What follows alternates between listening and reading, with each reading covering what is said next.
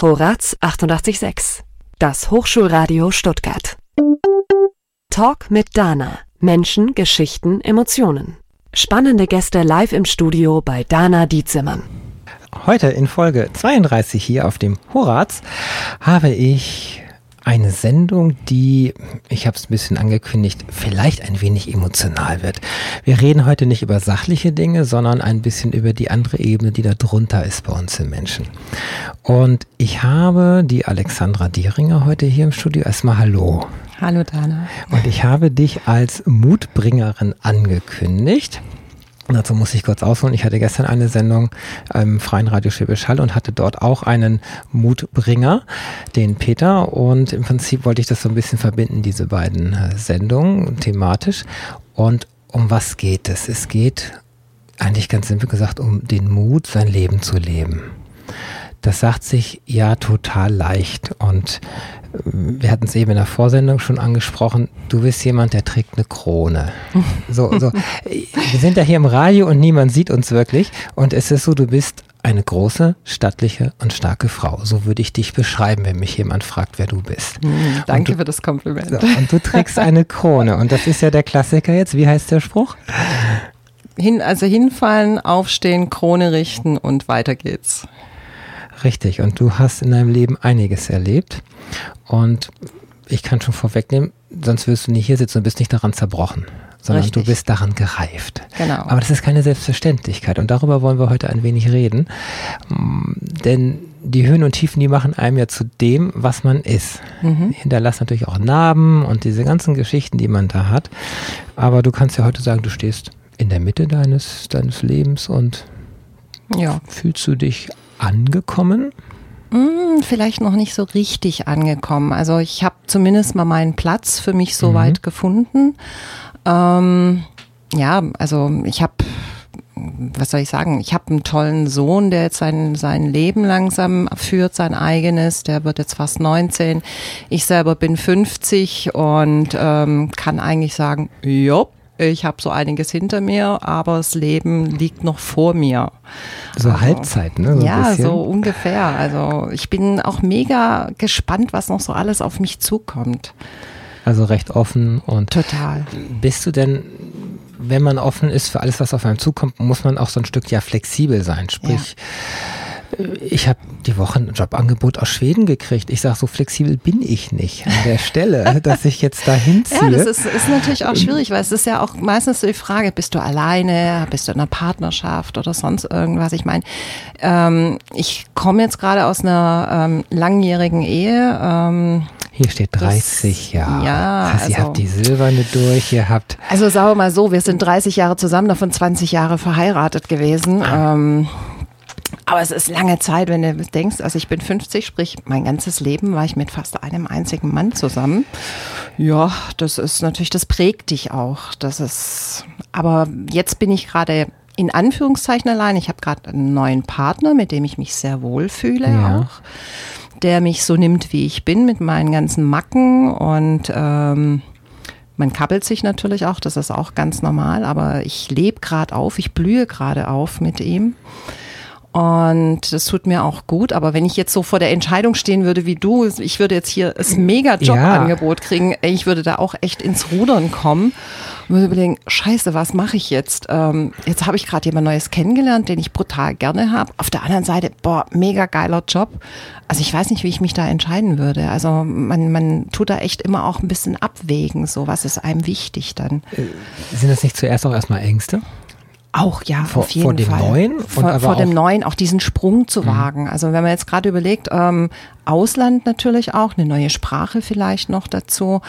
Ähm, da fängst du natürlich erstmal an zu rudern und zu überlegen, boah, scheiße, schaffe ich das mhm. überhaupt? Kriege ich das hin? Das ist natürlich. Du hast ja schon mehrere Stichworte genannt. Also Ausland, hier steht nämlich Algerien. Wir hatten ein dreieinhalb Stunden Vorgespräch. Und äh, du bist im Rucksack nämlich in Algerien gewesen. Da kommen wir aber, mhm. äh, wir kommen ja gleich mal dazu.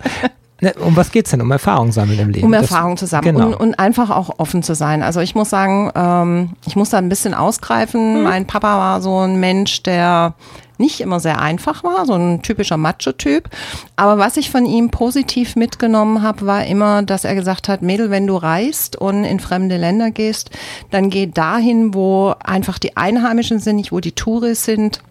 Versuch das Land und die Leute kennenzulernen und geh auf die Menschen zu. Und Ja. das hat mich schon auch geprägt. Also ich bin dann wirklich mit ähm, 16, 17 alleine nach Tunesien ähm, und klar, ich habe zwar Hotel gebucht, aber ich bin dann auch spontan ähm, Jeep-Tour mit paar Leuten, die ich einfach sympathisch fand und wir sind dann wirklich bis an die algerische Grenze gefahren und waren dann da paar Tage unterwegs und wirklich mitten in der Pampa und ich habe tolle Menschen kennengelernt, weil ich einfach auch neugierig war, was ich mir Mhm. auch nach wie vor irgendwo bewahrt habe. Und ähm, ja, es erweitert, erweitert einfach deinen Horizont auch. Wenn Die du dann so Kultur, offen bist. wie die Kultur, das Leben, auch die Einstellungen der Menschen. Also du kannst, du kannst die Leute nicht einfach so in Schachteln stecken und sagen, der ist so und der ist so und der ist so. Nein, also man, man kann von, von jedem was lernen auch. Jeder kann dir was beibringen. Dir kann auch das kleinste Kind was beibringen. Du hast mir auch einiges beigebracht. Zu dem Satz kommen wir ja noch, der in Erinnerung geblieben ist. Das ist auch relativ zum Ja. Schluss der Sendung. ja, so Backpacker ist das ja im Prinzip. Mhm, richtig. Und äh, sprachenmäßig Algerien, das ist Französisch, glaub Ist ich, Französisch, aber trotzdem, also ich muss leider gestehen, ähm, ich kann nur noch ein paar Brocken Schulfranzösisch, also ich war da jetzt nicht gerade es so die ging tollste, aber es irgendwie. ging, wenn, wenn die Menschen merken, dass du dich für sie begeisterst und, und dass du offen für sie bist, dann ähm, ist es egal, ob du die Sprache kannst, weil dann geht es auch mit Händen und Füßen und man Mhm. versteht sich. Also da ähm, gab es für mich nie Probleme und letztendlich Englisch sprechen sie schon alle immer irgendwo. Jetzt warst du eine Weile so als Heranwachsen, ist das ja jugendlich, damit man volljährig so, ne? 17, 18 war das die ja. Tunesien-Algerien-Geschichte. Dann warst du wieder hier. Richtig, genau. In diesem schönen Stuttgart. Also in diesem schönen, wunderbaren Stuttgart, in diesem kleinen, heimeligen. also das Wie, ist ja, wie ist ein Unterschied? Du kommst so aus diesem sandigen, warmen Tunesien wieder in dieses, in diesen Kessel hier, wo die Menschen alle so, ich finde, so ferngesteuert und so hektisch sind. Heute zumindest. Heute damals, zumindest. Ja, damals Also zu der nicht. Zeit war es auch ganz, ganz anders. Also, ähm, aber was halt ist, wenn, wenn du irgendwo im Ausland bist und dann in dieses, ja, ich sag, in diese kleine, gemütliche Stadt Stuttgart kommst und dieses akkurate, saubere auch, ähm, das ist dann schon, es kommt dir ein bisschen piefig vor Ja. klein kommt es dir vor. Also ganz extrem ging es mir, als ich mit meinem damals noch nicht Mann ähm, für einen Monat in Amerika war. Ähm, Wir haben uns da einfach ein Auto gemietet und sind rumgefahren von einem Nationalpark zum anderen, haben Touren gemacht und alles. Und als ich dann wieder nach Stuttgart gekommen bin, boah, ich habe schon die Krise gekriegt. Das war auf einmal alles so, So klein eng. und So, eng ja. und so. Und ich habe auch mit, mit, also ich bin aus der Realschule raus, habe mit einem Klassenkameraden eine Interrail-Tour gemacht, bis hoch nach Skandinavien Das ans Nordkap. für die Leute heute die verbilligten Zugtickets. Genau. Das damals gab. Bis Die man- 27 Jahren hat man irgendwie Richtig. halben Preis bezahlt bei der Genau. Bahn. Und du durftest durch ganz Europa reisen, du durftest nur nicht ähm, den, das Land bereisen, wo du herkommst. Also jetzt, ich Ja. aus Deutschland durfte halt aus Deutschland raus und nachher wieder rein, aber ich durfte nicht durch Deutschland durchreisen. Aber dann Frankreich, äh, Spanien Ah, da rüber gab und es so. alles genau. Mögliche, Ja. genau. Wir sind halt nach Skandinavien hoch bis hoch ans Nordkap. Oh. Und das erste Mal in meinem Leben einen riesen Rucksack getragen, der mich hier hinten aus dem Zug wieder rausgezogen hat beim Einsteigen so Wir ungefähr. müssen mal sagen, du bist relativ groß. Ja, also Wie? ich bin 1,76 Meter, ähm, nicht gerade eine leichte Feder. Ich bin Ja. schlank, aber ich bin nicht zierlich. Ja. Also ich, wie du so schön gesagt hast, ich bin eine Erscheinung. Ja, das auf bist jeden du. Fall. nee, also kein Thema. Aber da habe ich halt auch gelernt, ähm, ja, auch wieder auf die Menschen zuzugehen, weil wir hatten wirklich manchmal so das Thema, Mhm. Gerade als junger Schüler, ähm, kennst auch das Land nicht, tust zwar Vorplan, denkst, naja, gehst in die, ähm, wie sagt man so schön, in diese ähm, Hostels. Hostels, genau, und stehst aber auf einmal da, weil die Hostels voll sind. Und dann musst du natürlich überlegen, Käse, was mache ich jetzt? Und wir haben dann halt auf den Parkbänken geschlafen, im Schlafsack. Äh, ja, es ist ein Erlebnis. Würdest du das heute nochmal machen wollen? So diese, ich glaube, man kann es nicht nachholen. Nee, man kann es Ja. nicht nachholen. Es sind, das sind Erlebnisse, die, die dir natürlich bleiben, die, Mhm. an denen du auch vielleicht ein bisschen zum Teil zehrst, die ich auch nie missen möchte. Im Gegenteil. Ähm, aber ich weiß nicht, ob ich das heute noch mal hinkriege. Also ich habe jetzt letztens habe ich ähm, drei Tage mal Zelten wieder gemacht. Also wirklich mit Schlafsack und Zelt wurde ich Ja. von meinem Freund überredet. Es war ein Erlebnis, absolut. Klar. So mal wieder auf dem Fußboden zu schlafen. Das Kreuz hat wehgetan. Ja, klar, Isomatte und ist Ja, das man merkt, dass man keine 15 mehr ist oder 20 mehr ist. Also Jetzt kommen wir mal dazu, so mit 21 bis 25 die Phase. Du bist nach Stuttgart zurück Mhm. und äh, bist wieder daheim erstmal eingezogen. richtig. Also ich habe also wirklich bis 21 zu Hause gewohnt. Ähm, ich habe es ja vorhin schon gesagt, ich habe einen Papa gehabt, der sehr macho-mäßig auch war und der ein ziemliches Regiment zu Hause geführt hat, auf der einen Seite, auf der anderen Seite auch ein Lebemensch war, aber der auch die Luft zum Atmen ein bisschen genommen hat. Also Also er war nicht besonders förderlich in dieser Stelle so. Nicht wirklich. Also es war dann einfach auch so, ähm, er war auch ein Mensch, der eifersüchtig war, wenn, also auf Freunde zum Beispiel auch. Also wenn er mitgekriegt hat, dass ich jetzt ähm, an einem Jungen interessiert war und vielleicht auch Ja. verknallt war, klar, die einzigste Tochter, ähm, dann ist er schon manchmal ein bisschen zickig geworden. Also das kam dann schon auch manchmal dazu. Also da hatte ich dann auch verschiedene Erlebnisse, ähm, die nicht gerade immer toll waren aber auch die mich dann auch wieder sehr stark gemacht haben natürlich im Nachhinein. Ähm, Ist, ja, es, ist es so, dass Gewalt prägt? Mm, Dass also, dass es dich eigentlich, wie du sagst, es macht dich stärker. es macht dich stark. Deshalb- also das auf jeden Fall. Also ich sag's ganz ehrlich, also ihm ist schon manchmal die Hand ausgerutscht. Ja. Absolut. Ähm, Das ist ein Zeichen von Hilflosigkeit Absolut, irgendwo. ja. Und wenn man das jetzt mit Abstand betrachtet, eigentlich, eigentlich kann er einem ja leid tun, weil er war ja schwach und hilflos und hat eigentlich nur die Gewalt benutzt, um irgendwas bei dir zu erreichen, was er aber letztendlich ja nicht erreicht hat. Richtig, also Ja. wir haben auch mal, es gab mal so eine ähm, ruhige Stunde, sage ich mal, mit meinem Papa. Also als er dann selber dann so sich vor mich hingestellt hat und gesagt hat, Mädel, es ist der Hammer, wie du dich eigentlich entwickelt hast und ich bin mega stolz auf dich, weil du bist so eine starke Frau, ähm, stärker als ich eigentlich. Das meinte ich. Und das ist wieder das sich aufbauen, indem man andere niederschlägt im Mhm. wahrsten Sinne. Und das hat aber nicht funktioniert. Und das hat er Jahre später gesehen. Ja, auf jeden Fall. War ein tolles Kompliment, ne? Also So. es war dann für mich wirklich mal so das erste Mal, dass, dass mein Papa mir eigentlich so gezeigt hat, hey, er ist ja doch stolz auf dich. Also er war auch immer Mensch, weiß, er konnte keine Gefühle zeigen, er konnte dich nicht in den Arm nehmen oder sonst irgendwas. Das ist, ich finde, das ist dieses Zwischenmenschliche, das ist so wichtig in der Familie. Ja. Also das, das Die Wärme. da, ja, total. Also da bin ich zum Beispiel mit meinem Sohn komplett anders. Ähm, ich habe immer gesagt, ich will nie das äh, meinem Sohn geben, was mein Vater mir gegeben hat. Im Gegenteil, für mich war immer Kuscheln und Zärtlichkeit sehr wichtig und, und dieser, dieses zeigen, hey, wir sind eine Familie und du bist mir wichtig, du bist mir als Mensch auch wichtig. Ich hoffe, dass das auch meinen Sohn ähm, gut prägt und, und dass wir ihm da ähm, trotz allem was Tolles vorgelebt haben. Also, Das, genau. Weil, weil, weil auch mein, mein Mann und ich, wir immer sehr gefühlvoll miteinander umgegangen sind. Also wir haben uns nie gezofft oder ähm, ja, wie es früher in, auch in Ehen war, dass man sich geprügelt hat oder was Ja. weiß ich was. Also das gab es bei uns nicht. Wir haben uns nie beschimpft oder so. Also mein Hm. Vater hat schon auch mal zu meiner Mutter gesagt, du blöde Kuh. Also Ja, das aber, aber- in einem Ton, ähm, wo du weißt, mh, das ist jetzt nicht lieb gemeint, sondern das ist wirklich Oh. Richtig nett gemeint, sage ich jetzt und das vor den Kindern, ja. Ja, das ähm, prägt dich auch, wo wir ja da auch wieder bei dem Thema sind. Was ja, das, prägt dein Leben? und das hinterlässt alles Narben und die, Ja. die fallen immer irgendwie auf uns zurück und in irgendeiner Situation reagieren wir aufgrund der Narben, die wir in uns haben. Irgendwie. Richtig. Und wir wollen gar nicht so reagieren. genau. Deswegen manchmal erziehen wir dann doch unsere Kinder eigentlich schon ein Stück weit wieder so, wie wir erzogen worden sind. Da muss man sehr aufpassen. Da muss man brutal Ja, genau. aufpassen. Also ich, ich bin auch ein Mensch, der ähm, schon auch manchmal so das Gefühl hatte, oh scheiße, ich komme jetzt so nach meinem Vater, wenn ich dann so in die Enge getrieben werde und merke, ich werde jetzt aggressiv, ja. es kocht innerlich so über.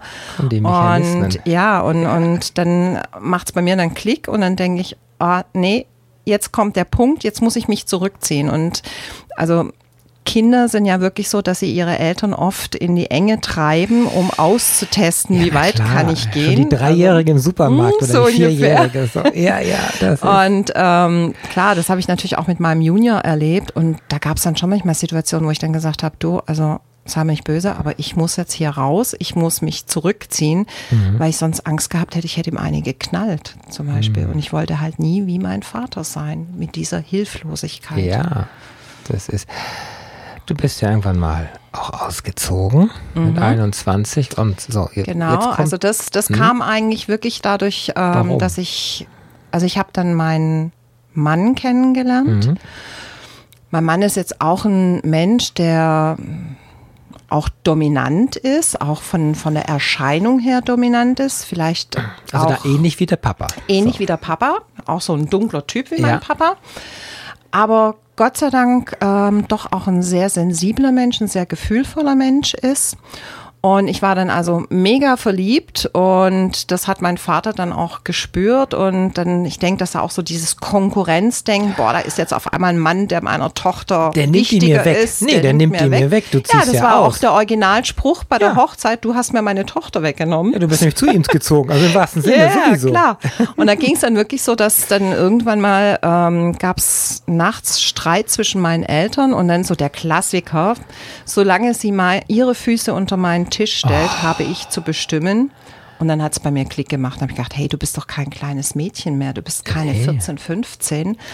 Ähm, du bist eine erwachsene junge Frau. Und dann habe ich wirklich ähm, am nächsten Morgen, als ich ins Geschäft gegangen bin, also es war noch, ich war gerade mit der Lehre fertig. Was hast du ähm, gemacht? Für eine ich habe äh, Einzelhandel gelernt. Mhm. Also im zweiten Bereich, also zuerst nach der Realschule habe ich äh, Grafik gelernt, Repro-Vorbereitung. Das war gerade dann aber zu der Zeit, wo Grafik und Werbung und alles so der Mega-Hype war. Und DTP kam genau. da hoch. Internet gab es noch nicht. Äh, Internet gab es noch nicht. Und ähm, da konnten sich natürlich die Firmen auch die Creme de la Creme ja. der, der Schüler raussuchen. Und ich war jetzt halt leider keine Einserschülerin. Also ich war ein guter Durchschnitt. Ähm, Praxis war ich gut, Theorie war ich leider scheiße, auf gut Deutsch, wenn man das jetzt hier im Radio aber, sagen darf. Ja, aber der, der erste Job war sehr cool. Ja, der war mega cool. Es hat mir auch wahnsinnig viel Spaß gemacht. Möchtest du sagen, wo es war? Ja, es war auf der Johannes Gutenberg Schule ja. und habe dann ähm, bei einem Freund von meinem Vater, einem Werbegrafiker, gelernt, Siebdruck mit ähm, ah. Messebau auch. Mhm. Und ähm, das Thema war aber leider, er hatte keinen Meister, er durfte nicht ausbilden. Und zu der Zeit, er hätte damals, das war ja noch zu D-Mark-Zeiten, hätte er alleine fast äh, 10.000 D-Mark zahlen müssen mhm. wegen Meisterprüfung und allem drum und dran. Das lohnt sich natürlich für einen Lehrling. Mhm. Und dann habe ich ein bisschen rumgejobbt und habe gedacht, nee, das funktioniert so nicht. Ich brauche eine Stelle, ich brauche eine Lehre, Was damit Richtiges. ich irgendwas Richtiges, Solides irgendwo. Und bin dann wirklich, ähm, du wirst lachen, die Königstraße runtergelaufen und in jeden guten Laden, der mir gefallen hat, bin ich einfach reinmarschiert und habe gesagt, hallo, ich brauche eine Lehre. So, und wir hören gleich mal, bei welchem Laden du wirklich in der Königstraße ne, genau. gelandet bist. Und du hast dir einen Musiktitel gewünscht, den wir sogar da haben. Und ja, richtig. Ich habe mir von Defas habe ich mir gewünscht, ähm, der Hardfixer. Und da hoffe ich mal, dass es den anderen hier auch gefällt, die zuhören. Wir sind gleich wieder da.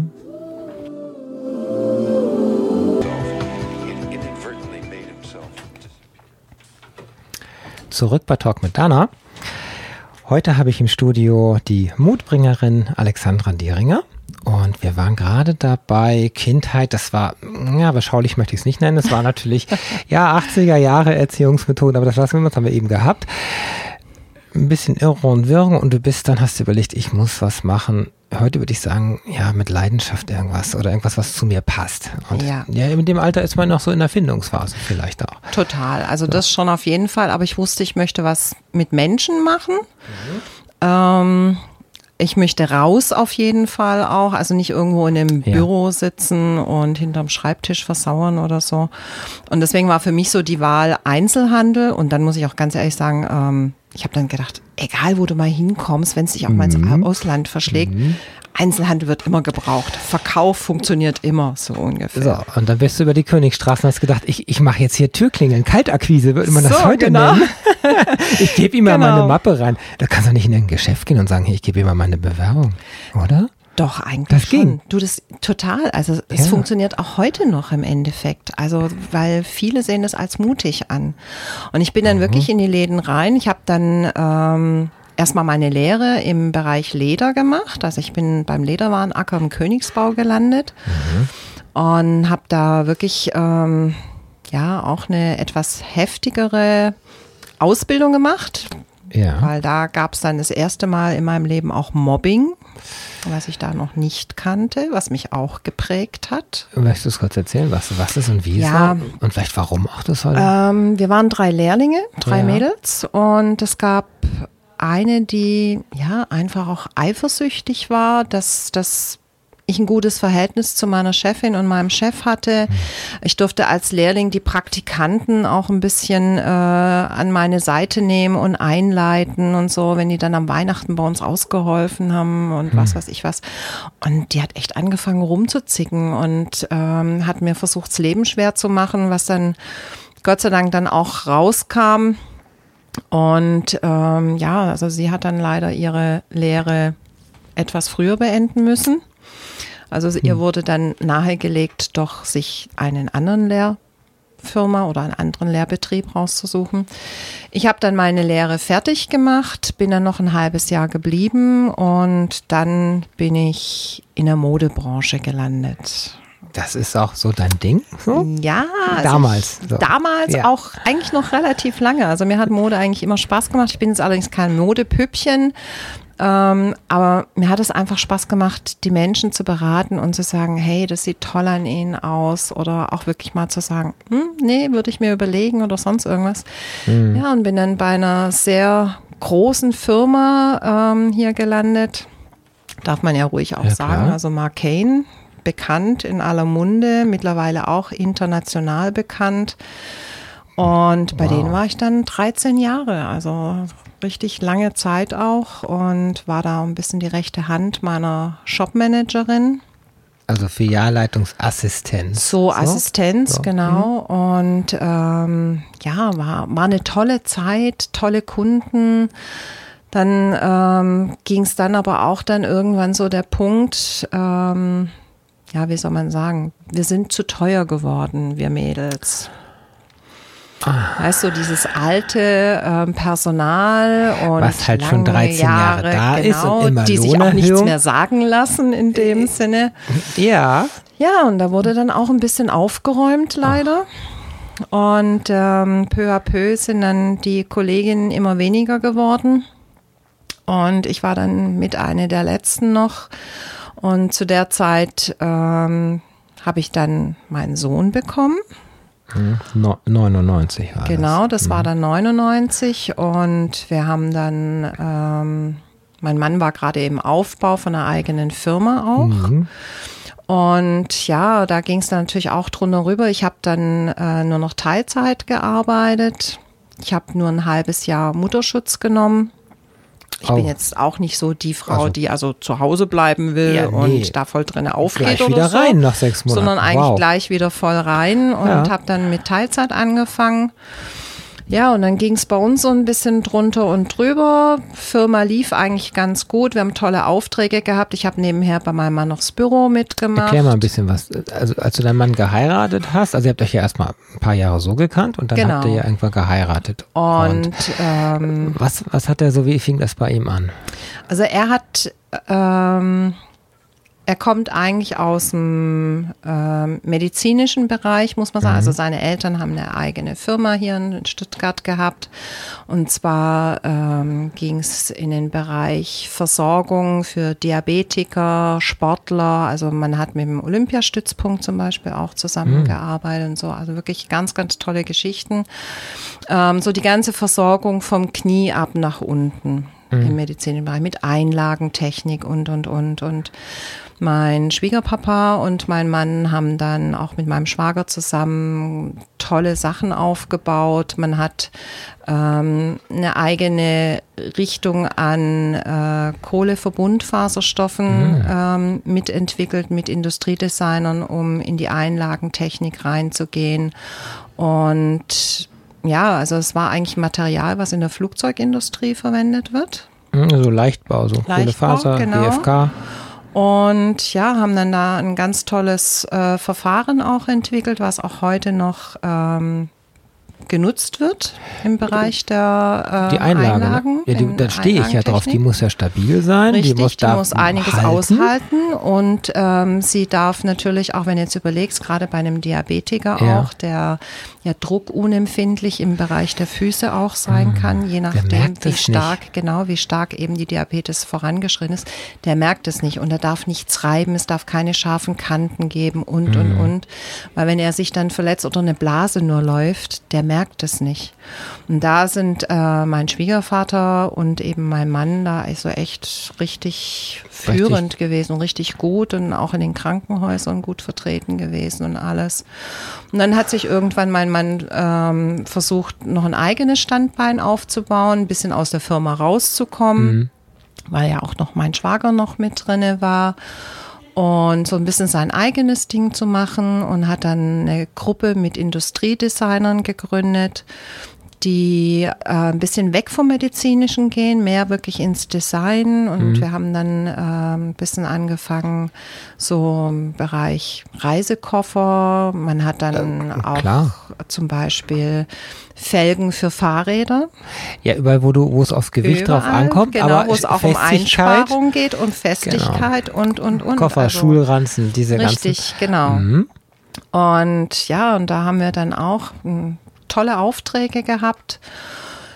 Und dann kam leider. Also, Ja. also erstmal so diese Phase, da war das so eine schöne Hochphase. Ist, Das dass war eine das richtig Geld tolle läuft, ah, Leute, wir haben gelebt, wir haben in Saus und Das Braus gelebt. wollte ich jetzt also mal wir haben es eigentlich auch richtig knallen lassen, muss ich sagen. Ähm, ist das so, wenn ich hart arbeite, dann darf ich mir das bitte auch leisten? ja, so. natürlich, klar. Ja, weil du ja auch für dich hart arbeitest. Und Ja. soll das, soll man Also wir haben uns schon wirklich ähm, schöne Sachen geleistet. Also wir haben jetzt nicht irgendwie in Luxus gelebt oder so, das gar nicht. Also wir haben ganz normale Mietwohnungen gehabt und ähm, wir sind aber schön essen gegangen. Wir haben uns auch mal einen schönen Urlaub geleistet. gehen lassen einfach, einfach, gut gehen ja. lassen, der Seele gut gehen lassen auch. Und dann ging es dir auch gut. Du warst noch bei Mark Kane und zu der Zeit. Zu der Zeit war ich dann noch Marken, dann Ja. wie gesagt ging es ein bisschen hart auf hart dann, dass dann versucht wurde, das Personal einzusparen. Mhm. Leider auch nicht gerade auf die schöne Art und Weise. Auch da fing es dann an mit Mobbing von Seiten der Firma aus. Ja, man hat gegenüber dich den versucht, Mitarbeitern irgendwie- und man hat uns also wirklich in vielen Möglichkeiten versucht rauszukomplementieren, sage ich jetzt mal.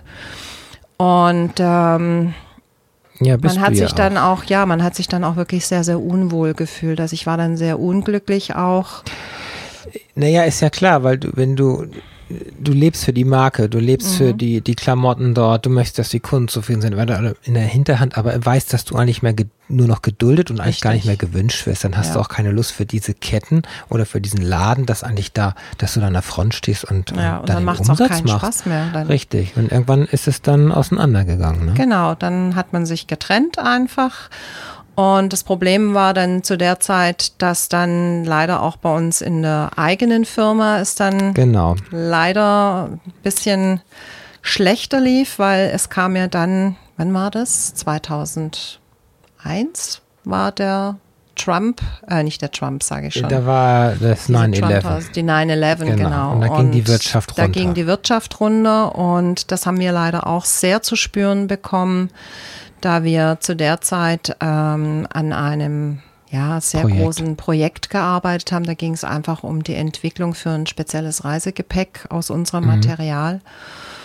Ja, und dann wurden auf einmal die Aufträge zurückgezogen und dann fängst du natürlich an ähm, zu gucken, wo kommt das Geld her, weil du hast ja trotzdem auch Mitarbeiter, die du bezahlen Ja. musst und, und, und. Und dann ähm, war das wie so ein kleiner Domino-Effekt, muss man sagen. Manchmal kommt irgendwie alles zusammen, ne? So diese. Ja, also da, ähm, das würde jetzt auch die Zeit einfach sprengen, da jetzt näher drauf einzugehen. Auf jeden Fall, wir haben dann einfach eine Insolvenz dann hingelegt, muss man ganz ehrlich sagen.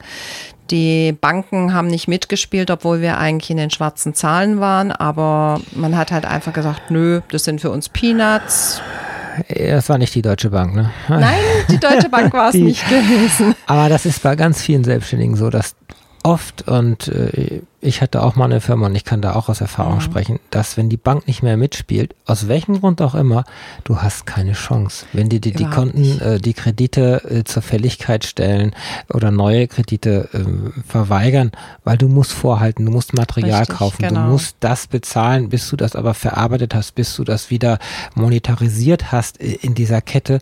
Und wenn es nach oben geht, brauchst du irgendwo eine Finanzspritze. Und wenn die dann nicht Das bereit sind, hast du halt. keine Chance. Ja, und wir haben dann halt wirklich so unser ganzes Privatvermögen dann mit reingebuttert Oh. in die Firma, um uns zu halten, um die Mitarbeiter Klar. zu halten und, und, und. Weil du hast es geliebt ja auch. Das war ja auch ein Natürlich. Stück, also von deinem Mann vor allem, es war ja seine Firma und Es du war hast da. seine Firma, es war sein Kind gewesen, sein Richtig. zweites sozusagen. Und wenn du das Brechen siehst, Das ist heftig. Also es Mhm. hat dann auch wirklich mein Mann sehr äh, mitgenommen. Ähm, ja, er, er wäre fast dran zerbrochen, muss man wirklich sagen. Also ich habe dann in dem Moment dann selber Gas geben müssen. Ich habe auf einmal ein kleines Kind zu Hause gehabt und einen Mann, der am Boden zerstört war, der am liebsten von der Brücke gesprungen wäre, sage ich jetzt mal mit dem Hintergedanken, ich bin zu blöd, eine Firma zu führen, ich kann meine Familie nicht die ernähren. Schuld bei sich er hat die suchen. Schuld komplett bei sich gesucht. Und dann die Versorgerrolle. Obwohl Richtig. du ja noch bei Mark Kane warst. Das Ja. heißt, du warst ja auch, hast ja auch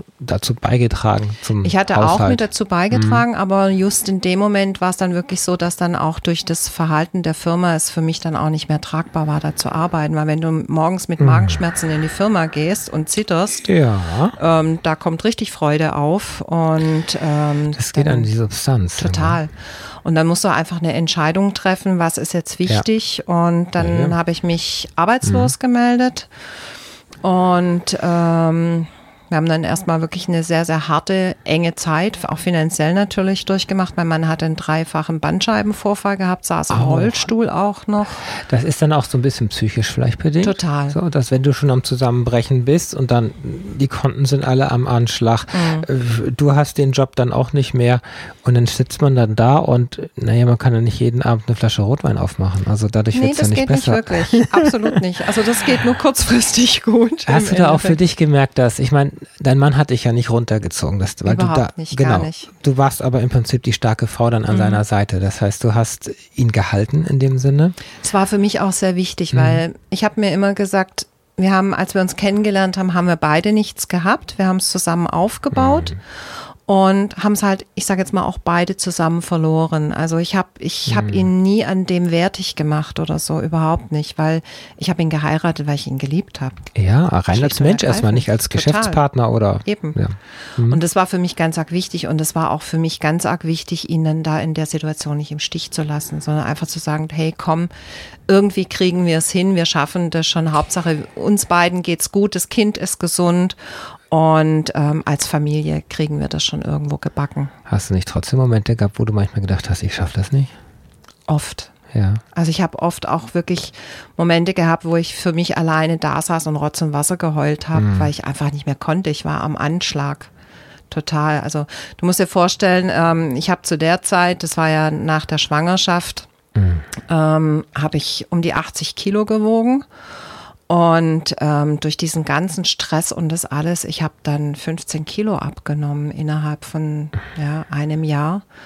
Und ich war, ich war wirklich komplett am Anschlag. Also du Du hast dann so für dich das Gefühl, keine Kraft mehr ja, dann. du hast auch für dich so das Gefühl, es geht einfach nicht mehr weiter. Du siehst kein Land mehr. Du siehst nur Schulden, du siehst den Gerichtsvollzieher, du siehst die Ja. Mahnung, du siehst diese Alles. ganzen äh, und sagst und du öffnest die Post schon irgendwo nicht mehr, weil es ja keinen Sinn macht, weil du weißt, du kannst es nicht Du bezahlen. kriegst schon die Krise, wenn nur die Tür klingelt, so ungefähr. Also muss man ganz, ganz ehrlich sagen.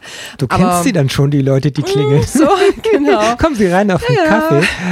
Nee, aber trotz allem muss ich sagen, also wir haben, wir haben zusammengehalten. Es hatte uns auch damals unheimlich geprägt und ähm, es hat uns beide stark gemacht und es hat mich letztendlich stark gemacht, weil ich wusste, wenn ich das schaffe und wenn wir dieses Tal durchschreiten, dann schaffe ich alles andere Das auch. hält in der Beziehung auch, auch dann besser zusammen, weil du Ja. ja was gemeinsam durchgestanden Mhm. hast. Wie, wie bist du da wieder rausgekommen oder ihr zwei?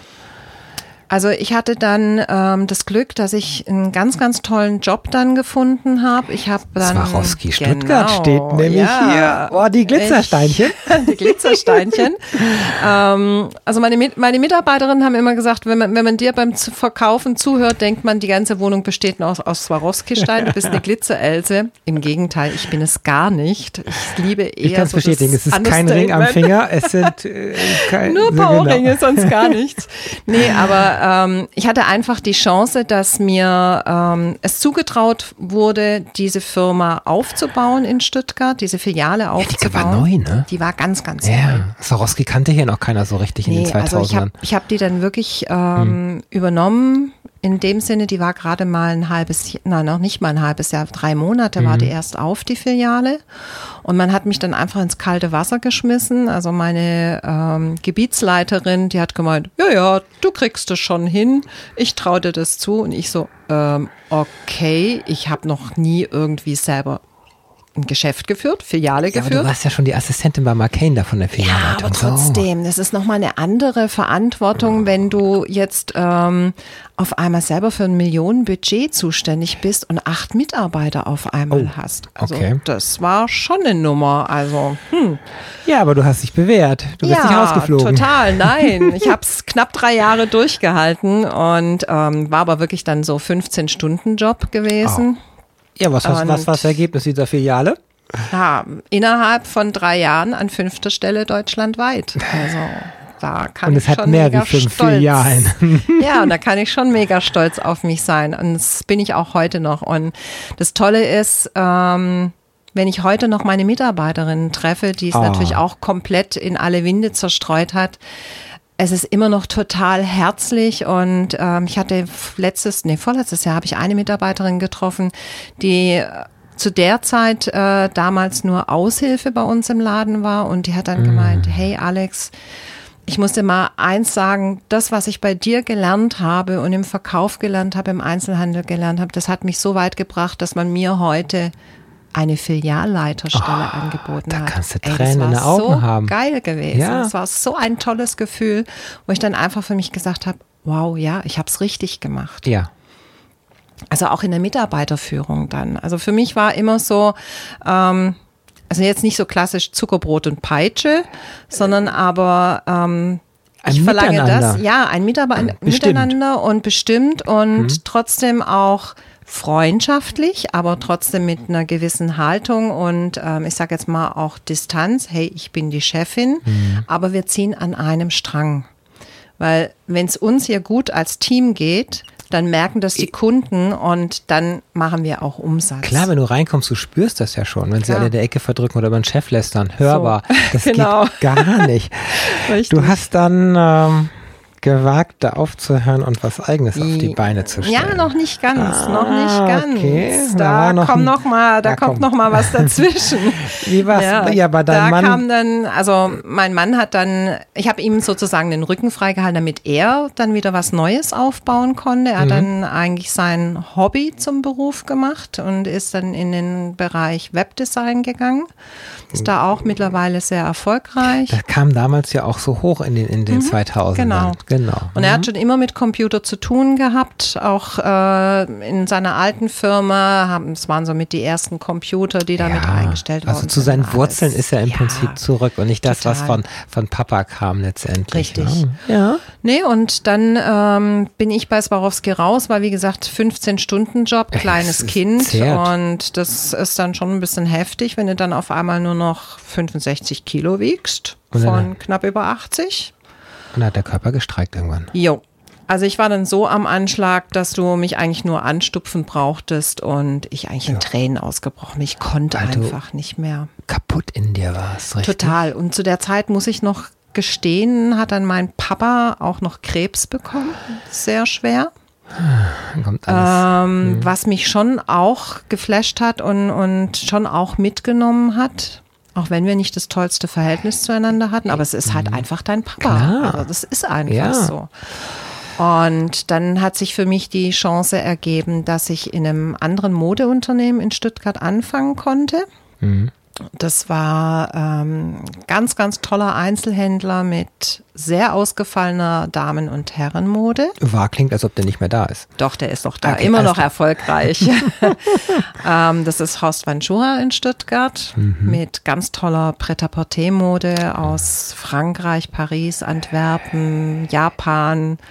Also Designer wie Yamamoto, Galliano, also nur vom Feinsten. Und dementsprechend hast du natürlich auch ein Klientel gehabt. Also auch sehr viele ähm, aus der Werbebranche, Architekten, alles mögliche, tolle Menschen. Ja. Und ähm, ja, und da durfte ich dann anfangen als Modeberaterin wieder für Damen- und Herrenmode. Ja, so wie früher auch. Das So war wie früher, back to the roots einfach. Und es hat mega Spaß gemacht, muss ich sagen. Also wir waren dann auch, das ist halt das Tolle, wenn du jetzt zum Beispiel nicht in einer ähm, großen Firma arbeitest, sondern eher Mhm. bei einem kleinen Einzelhändler, dass es auch sehr familiär ist. Also Ja. das ist, das war das Tolle bei uns in der Firma, dass wir wirklich wie so eine kleine Familie waren. Mhm. Jeder hatte auch Kinder von den Mitarbeitern. Unsere Kinder durften mit in die Firma kommen. Wir haben, die durften im Büro vom Chef dann Hausaufgaben machen und und und. Also es war echt mega schön gewesen. Hast du dich dann gesundheitlich da wieder aufgerappelt? Jahre? Da habe ich mich wieder Ja. aufgerappelt. Da habe ich mich zu gut aufgerappelt, weil man hat auch gerne zusammen gekocht, gegessen. Dementsprechend habe ich brutal schnell wieder zugenommen. Aber der Körper sagt einem das ja schon im Prinzip indirekt, wie es einem geht. Und Mhm. Ja. deinem Mann ging es dann auch, auch da besser. Das heißt, ihr Dem beide. ging es auch besser. Er war dann komplett im Aufbau. Wir waren dann wieder mega entspannt. Wir konnten einfach ähm, ja wieder an uns denken, auch als, als Familie an uns denken. Ja, es ist so, so Scherben erstmal zusammenkehren auch. Ja. Und Aber trotzdem muss man sagen, dass es ähm, auch leider Risse hinterlassen hat. ja, weil ähm, ich kam mir oft manchmal als Alleinkämpfer vor, weil Mhm. ja mein Mann in einem Loch hing in der Zeit der Insolvenz und ich mich oft auch alleine gefühlt habe. Und Mhm. ich glaube, dass, ja, dass es da schon angefangen hat, dass wir uns dann irgendwo auseinanderentwickelt haben, obwohl wir immer noch als Paar zusammen waren, als Eheleute Ja. zusammen waren. Aber auf einmal hat so jeder sein eigenes Ding gemacht. Ich habe meine Mode wieder gemacht, er hat seine Firma gemacht. Wir haben ja nicht mehr zusammengearbeitet in dem Ja. Sinne. Und ich glaube, dass wir da dann indirekt so langsam aber sicher auseinandergedriftet sind und keiner hat es gemerkt.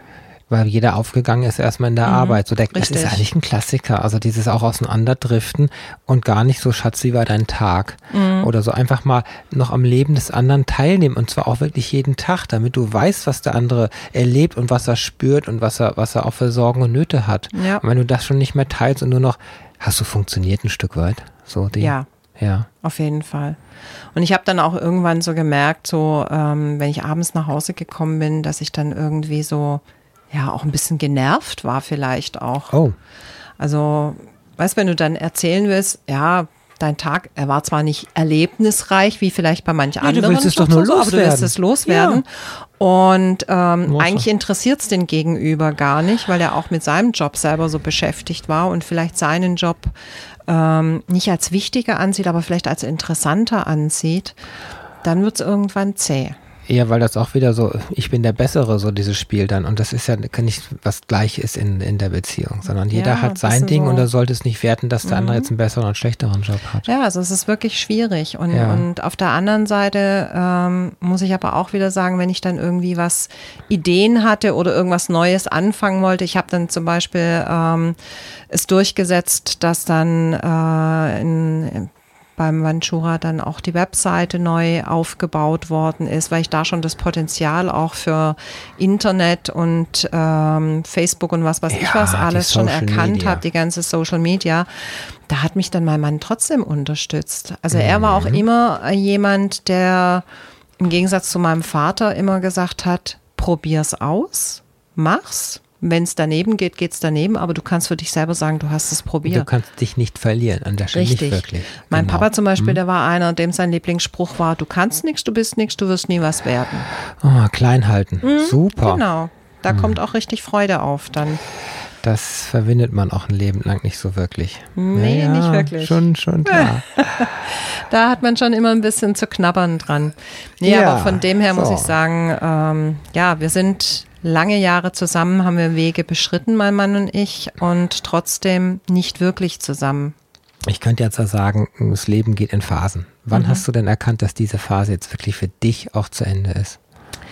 Ich muss leider gestehen, dass ich sehr, sehr blind war. Oh. Sehr blind. Ja, du Ähm, hoffst ja noch. Du bist in dieser Hängematte, Komfortzone. Ach, läuft doch. Und wir haben ja ein warmes Dach über dem Kopf und eigentlich. So ungefähr. Ja, also ich habe eigentlich ähm, ja bis vor zwei Jahren gedacht, dass Oh. meine Ehe bis an der Tod uns scheidet, so ungefähr ähm, hält. Und ich habe mich mit meinem Mann Händchen haltend als altes Ehepaar auf der Parkbank sitzen sehen. was ist Lach die Realität in der Doku-Soap? Die ist Genau. anders, nämlich. nicht. Ja, ähm, mir wurde dann einfach klipp und klar und ohne irgendwie drum herum zu reden gesagt, du, was hältst du eigentlich noch von unserer Ehe? Wie siehst du unsere Oh. Ehe?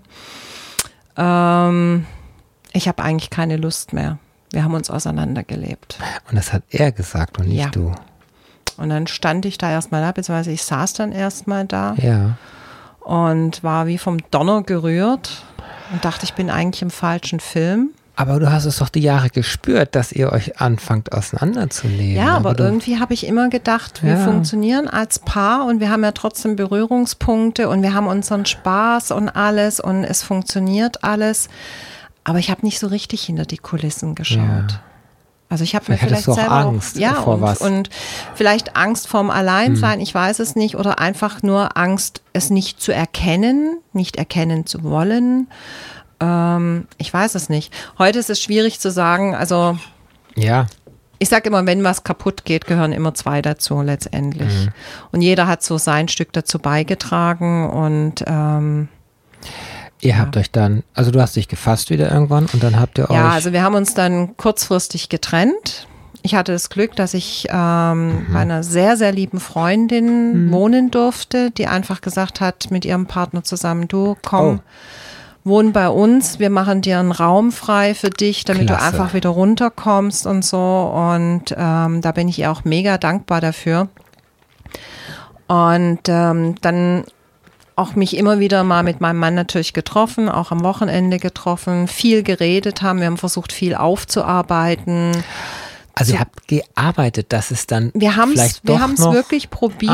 Ah, Wir haben es okay. wirklich Wow. probiert. Ich vielleicht mehr als er. Ich weiß es nicht. Irgendwann kam dann der Punkt, wo wir gesagt haben, komm, komm wieder nach Hause, lass es uns noch mal probieren, haben uns da aber vielleicht auch wirklich selber was vorgemacht, Mhm. weil in dem Moment, als ich dann wieder nach Hause gekommen bin, Da kommt der ähm, Alltag, da kommt kam das der Alltag wieder, Verhalten, so. das gleiche Mhm. Verhalten auf beiden Seiten. Ich muss zugeben, dass ich dann zu der Zeit auch sehr eifersüchtig geworden bin, weil ich sehr unsicher war, weil ich hatte mitgekriegt, ähm, dass es da noch eine andere Frau kurzfristig gab. Ah, Und dann das- zweifelst du an Ja, dir ja, selber klar. auch Wenn das Herz woanders hängt, bei dem anderen und nicht mehr bei total. dir. Und ähm, da war ich sehr unglücklich und habe auch meinem Mann da natürlich auch das Leben sehr schwer gemacht. so, Ja, auch. Ich habe, ich gebe es ganz, na, Ja. nee, ich gebe es ganz ehrlich zu, ich habe angefangen rumzuzicken auch. aha, okay. Und ähm, Ja, weißt, wenn du dann auf einmal dann so jedes Wochenende alleine zu Hause verbringst, weil der andere Partner unterwegs ist oder sonst irgendwas. Ja, das weißt du ja nicht. Richtig, du, klar, aber du stehst Du nicht mehr im interpretierst Mittelpunkt. auch viel rein dann, weißt, also selbst wenn er jetzt nur mit guten Kumpels unterwegs ist oder so, dann fragst du dich immer, ist da noch eine andere Frau vielleicht im Spiel Es oder ist- sonst irgendwas? Das Gezicke ist eine Art Kampf natürlich. Du hast Total. ein Stück um ihn gekämpft, aber irgendwann, ja, heute lebt ihr getrennt. Richtig. Das heißt, es hat nicht funktioniert. Es hat nicht funktioniert. Wir haben Tabula Rasa gemacht. Ähm, wir haben Gott sei Dank den Punkt gefunden, dass wir uns als Freunde trennen konnten. Und ich bin auch dankbar dafür, dass er mir immer noch zur Seite steht und mir in vielen Dingen hilft. Ich kann ihn jederzeit anrufen, sagen, hey du, ich brauche da gerade deine Hilfe auch. Ihr, ihr wart 30 Jahre ja auch zusammen. Klar, Und das kannst du nicht einfach wegschneiden. Nein, weil das gehört ja auch zu beiderlei Leben. Natürlich, wenn jetzt feste Partner kommen, dann wird das wieder anders. Klar. Klar, das Kind ist reif genug, ist alt Ja, genug und da ist es Fall. jetzt nicht dieses wegen des Kindes oder so sind wir noch zusammen. Nee, Gott sei Dank nicht. Genau. Aber ich, kann- ich glaube, es hat unserem Junior schon auch ganz schön zu arbeiten gegeben, Mhm. weil für ihn war das auch immer so Mama, Papa und tolles Paar und was weiß ich was so ungefähr. Wir Aber auch er ja. hat natürlich am Schluss diese Streitereien extrem mitgekriegt und das war für ihn dann auch nicht mehr angenehm. Er möchte nur glückliche Eltern und wenn jeder für Natürlich. sich glücklich ist, das ist Natürlich, doch klar. genau. Aber wir haben noch fünf Minuten, also ja, ja, du siehst, wie Stunde geht auch schnell Ja, rum. ja, das ist Also brutal. es waren echte Dellen in deinem Leben, die, die, die gesundheitlich, die, die seelische Narben auch, die, Ja. die viel hinterlassen haben. Du, es kam wirklich, du bist eine Kämpferin, du hast wirklich gekämpft, du hast deinem Mann den Rücken freigehalten, du hast wirklich. Ich würde jetzt gerne fragen, wo du die Energie hernimmst. So, wofür brennst du nämlich wirklich? Ja, da habe ich dir ja schon vor der Sendung gesagt, da hast du mich ganz schön aus dem Konzept gebracht mit der Frage, weil du hast sie, hast sie mir ja schon mal gestellt. Vorgespräch. Und ja, im Vorgespräch. Und ich habe dann so für mich gedacht, boah, ey, sie hat echt recht, für was brennst du eigentlich? Ähm, du hast ja selber auch gesagt, Neuanfang braucht auch Input, braucht Ideen und alles. Ja, und da hänge ich gerade echt ein bisschen in der Luft. Ich weiß, es geht für mich weiter. Ich bin jetzt gerade an dem Punkt, wo ich sage, ich lasse ein bisschen was auf mich zukommen. Ich habe jetzt gerade wieder einen ganz, ganz tollen Job, wieder im Einzelhandel. ah. Diesmal aber Möbel. Ja, naja gut, sind keine Menschen, keine Kleider, aber sind Möbel, die auch Menschen brauchen, um sich Ja. einzurichten. Also Genau. ähm, auch da ist wirklich so diese individuelle Beratung, weil wenn da sich einer ein Wohnzimmer einrichtet zum Beispiel, also dann äh, machst du das nicht innerhalb von fünf Minuten. Es ist was mit Menschen. Ich habe nach wie vor mit Menschen zu tun. Ähm, es geht nach wie vor um schöne Dinge, um schönes Design. Also das ist das, wo ich glaube, dafür brenne ich. Ich brenne einfach auch für Menschen. Das ist der Punkt, wo ich für mich sagen kann, ja, das ist so mein Ding ein bisschen. Nur in welche Richtung ich hintendieren werde, das weiß ich natürlich Das, noch das nicht. wird sich finden, einfach Total, also an der Stelle. ja. Ja, es ist, es hat was ja mit si- sich jetzt trauen auch. Ähm, ist es jetzt zu einfach zu sagen, du lebst, versuchst jetzt dein Leben zu leben, du verbiegst dich nicht mehr, du spielst keine Rolle mehr? Würdest das? Das würde ich auf jeden Ja. Fall sagen, zum, zumindest in meinem privaten Leben. Ja. Also beruflich klar, da musst du einfach immer wieder Kompromisse eingehen. Das ist ganz normal. Privat muss ich sagen, bin ich an dem Punkt, wo ich sage, nein, ich will keine Kompromisse mehr eingehen. Ich will gerade leben, ich lebe auch, ich genieße, ich lasse gerade die Sau raus, auf gut Deutsch gesagt. Ich habe die Möglichkeit gerade durch meinen neuen Partner, ähm, dass wir kulturell Ah. viel machen. Ja. Neuer Partner. Das hatten Ja, wir ja ganz so nur im So am Rande ein bisschen. Neben, äh, Stranghandlung. Genau, nee, er ist ein Du Mensch, der mich zum Lachen bringt, der ein totaler Chaot ist, ein liebenswerter Chaot ist und ähm, das der irgendwie mich, passt. ja, das einfach im Moment passt. Ich genieße es in vollen Zügen. Ich gehe wieder tanzen, was Wow. ich total vernachlässigt habe. Ähm, ich genieße es, mit ihm zusammen zu tanzen. Ja, und es macht einfach mega Spaß gerade. Das, ich will es mal positiv, auf, au- positiv ausdrücken, du, du holst was nach. Ja, So. Schon und auch. obwohl du, ja, hast du mehrfach betont, wie alt du bist schon, ist es so, dass du trotzdem noch so dich auf einen anderen Menschen und ein anderer Mensch sich auch auf dich einlassen kann. Weil in der Regel ist man ein bisschen eingefahren schon und äh, Ja, aber da bin ich Aber der total nimmt dich so- offen. der ja, nimmt dich er, so, wie er du nimmt bist. Mich, er nimmt mich so, wie Ja. ich bin. Und ähm, ja, ich sag's mal blöd, er versäckelt mich auch manchmal, wo ich dann echt lachen muss und Mhm. sage, ey du, Idiot so ungefähr, aber auf wirklich eine liebenswerte, charmante Art. Und ähm, was ich auch gerade genieße, ist wieder, ich krieg Blumen geschenkt spontan. Ah, ja. Ich werde abends abgeholt, man wird, man kocht für mich, weißt du, so Kleinigkeiten. Ja. Einfach wieder so, du bist mir wichtig. Und das genieße ich. Holt er dich heute hier ab? Ja, holt mich nachher noch ab. Okay. nee, also es ist wirklich Ja, also auf eine Händen tragen. Ja, Das ist einfach Wertschätzung. total. Das ist, ob das im Berufsleben ist, ist doch, es ist immer das Gleiche letztendlich. Und das ist für uns so wichtig. Du bekommst eine Menge Energie dadurch auch. Ja, und das ist einfach ein Input, ähm, der dich auch aufrecht erhält, wie Ja. du sagst, also beruflich wie auch privat. Beruflich muss ich sagen, ich habe einen tollen Chef gerade, der uns auch lobt, der sagt, hey, das habt ihr heute mega gemacht und hey, wir haben geile Umsätze gemacht und sonst was, der mit uns offen spricht auch. Und das ist dann für dich auch eine Bestätigung. So sollte es auch sein. Und gerade die Sollte Möbelbranche hat es nicht einfach an der nee, Stelle. natürlich nicht. Aber Wir sind gleich am Ende der Sendung. wie denkst du, wie geht's weiter? Was, was wünschst du dir und was wären so noch so eine Botschaft für die Menschen, die uns zuhören? Also meine Botschaft ist einfach, nie aufzugeben. Egal wie scheiße das Leben letztendlich ist. Weil es gibt immer irgendwo jemanden, der dich in irgendeiner Art und Weise auffängt. Und wenn es nur an einem Tag in der Stadt ein Lächeln ist, wenn dir Ja. jemand gegenübertritt und sagt, hey, ich wünsche dir einen schönen Tag heute und dich anlächelt, das gibt schon unheimlich viel positive Energie. Und das habe ich halt auch gemerkt, auch in meinem Umfeld. Ähm, wenn ich mir auch vorstelle, meine Mama, die ihren Mann gepflegt hat, wirklich 13 Jahre lang mit Ja. Krebs, ähm, die sehr positiv ist und die auch sagt, ja, das Leben ist doch schön trotz allem und es geht weiter. Und Genau. sich nicht runterziehen zu lassen, das finde ich ganz, ganz arg wichtig. Man muss zwar manchmal das Tal durchschreiten, man muss auch wirklich schreien, man muss heulen, man muss sich im, ich sage jetzt mal, im Leid suhlen, Ja. um da voll reinzugehen und danach dann eben die Krone richten und zu sagen, scheiße, und jetzt ist es durch und jetzt fängt es wieder neu an. Da. Jetzt geht's weiter. Danke für die Botschaft. Sehr das war gerne. schön. Wir sind am Ende der Sendung. Ich, Ich danke, danke dir, dir Alexandra, auch. dass du da warst. Ich danke dir auch ganz, ganz arg, Okay. Dana. Wir werden wiederholt am Sonntag um 19 Uhr hier auf UKW 88.6 in Stuttgart. Und in eigener Sache kann ich noch sagen, es gibt am 21. Oktober auf der Kulturinsel in Stuttgart-Bad Cannstatt ein Talk mit Dana auf der Bühne. Da hole ich sieben meiner Radiogäste auf die Bühne und die Veranstaltung heißt Wenn die Seele brennt. An einem Sonntag, den 21. Oktober ab 10 Uhr gibt's also Radio quasi zum Anfassen und wir machen die Radiogespräche in Kurzform. Und es geht genau um Menschen, die geschafft haben, sich rauszuziehen und sich wieder zu verwirklichen. Ganz spannende Geschichten, mehr unter talkmitdana.de. Ich bin raus. Danke, dass ihr zugehört habt. Ciao.